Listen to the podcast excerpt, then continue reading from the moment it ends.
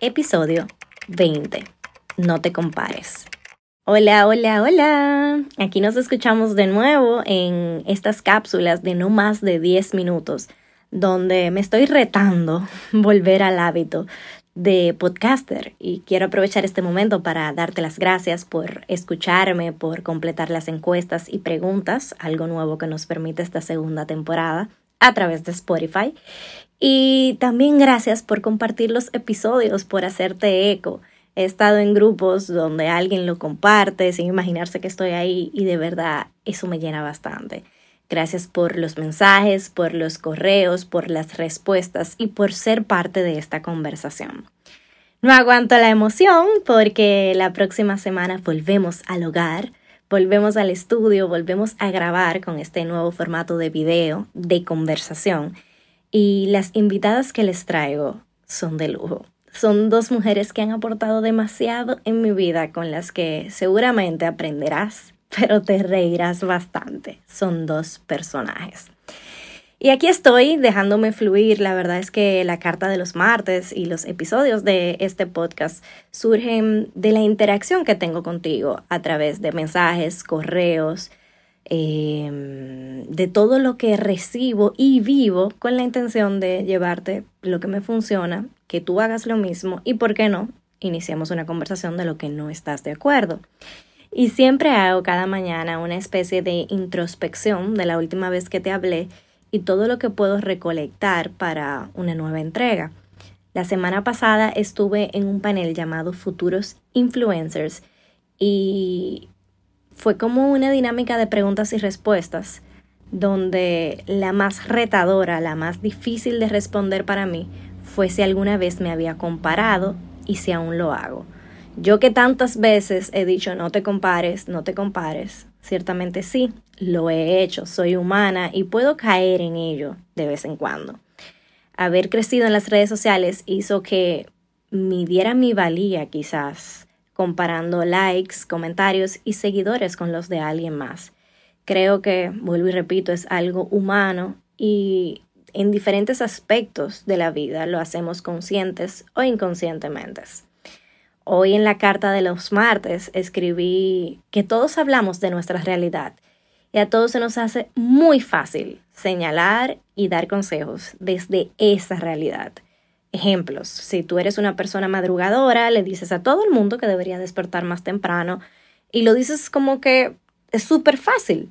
Si eres proactivo, le dices a todo el mundo que debería accionar un poco más. Si eres creyente, le dices a todos los demás que confíen en Dios y en sus tiempos. Y aquí podemos iniciar todo un debate. La lista puede continuar porque todos hablamos desde nuestra realidad, que es el resultado de cómo estamos programados, de lo que hemos vivido, de los aprendizajes que hemos tenido y de todas esas experiencias que hemos ido recolectando. Esto se va a escuchar sumamente cliché, pero nadie eres tú. Nadie ha visto la vida desde tus ojos. Y por eso compararte con los demás, ya sea integralmente, un con todo, o hasta un mínimo aspecto, puede ir en detrimento de tu persona. No te compares. Hoy en día las redes sociales hacen que lo hagamos con más frecuencia, pero recuerda que las plataformas son más que nada aspiracionales y todos están publicando lo que quieren mostrar, no la imagen completa. No te compares. Y si quieres hacerlo, si quieres compararte, hazlo contigo, con quién eras, quién eres y quién quieres ser. Evalúa todo lo que has vivido, todo lo que te ha traído hasta aquí, en quién te has convertido y cómo te esfuerzas en quién te quieres convertir. No te compares con otro ser humano porque cada uno de nosotros está siguiendo su propio camino. Lo que quizás para ti sea pan comido extremadamente fácil y ligero, para mí puede ser todo un reto y viceversa. Y de hecho aquí hago una pausa porque he reconocido en este camino del crecimiento y en acompañamiento terapéutico que puedo ser controladora, extremadamente planificada y que las cosas tienen que salir como yo las quiero, me enfoco en eso.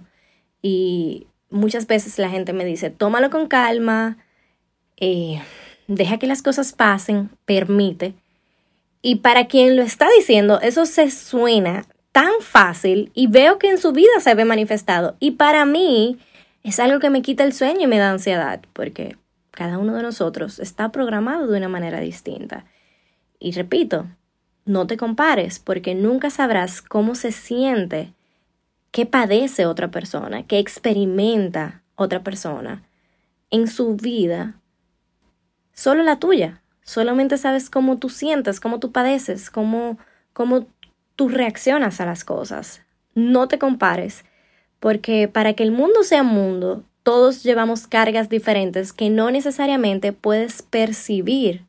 Sin embargo, la tuya sí la conoces, lo que a ti te significa si lo conoces. Enfócate en aliviar tu carga, cómo ser mejor persona, cómo retarte, poniéndote en comparación solo con tus antiguas versiones.